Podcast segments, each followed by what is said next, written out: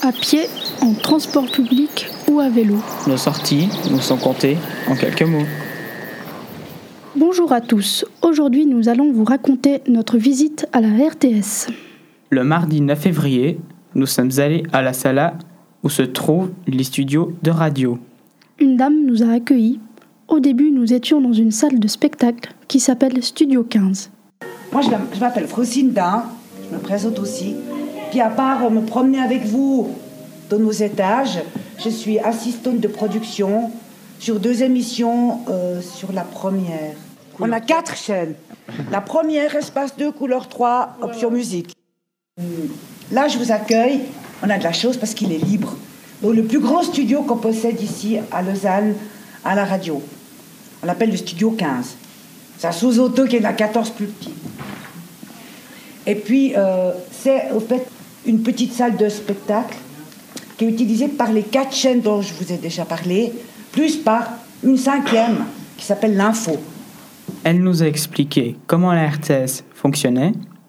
On a assisté à l'émission CQFD de Stéphane Gabiou.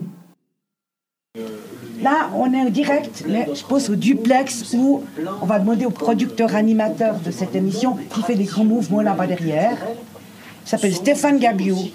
Il est producteur animateur de cette émission qui s'appelle CQFD.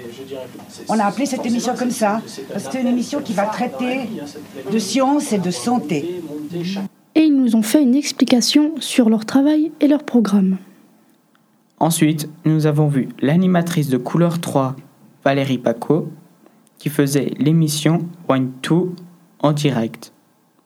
Et nous avons observé comment le technicien gérait les tables de mixage. Ça, je suis désolée, parce qu'à un moment donné, si pas concentré, on ne peut pas avancer dans cette émission, et c'est toujours la même chose. À chaque fois qu'il y a un truc, tu m'écoutes pas, et puis on a des problèmes de communication, et c'est impossible de continuer cette émission dans ces conditions-là. Quoi Non, rien.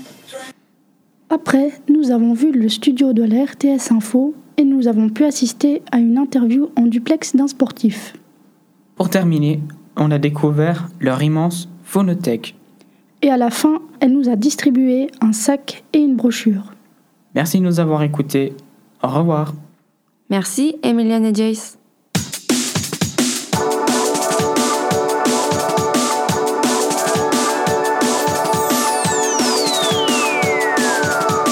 Vous écoutez Radio Vénard.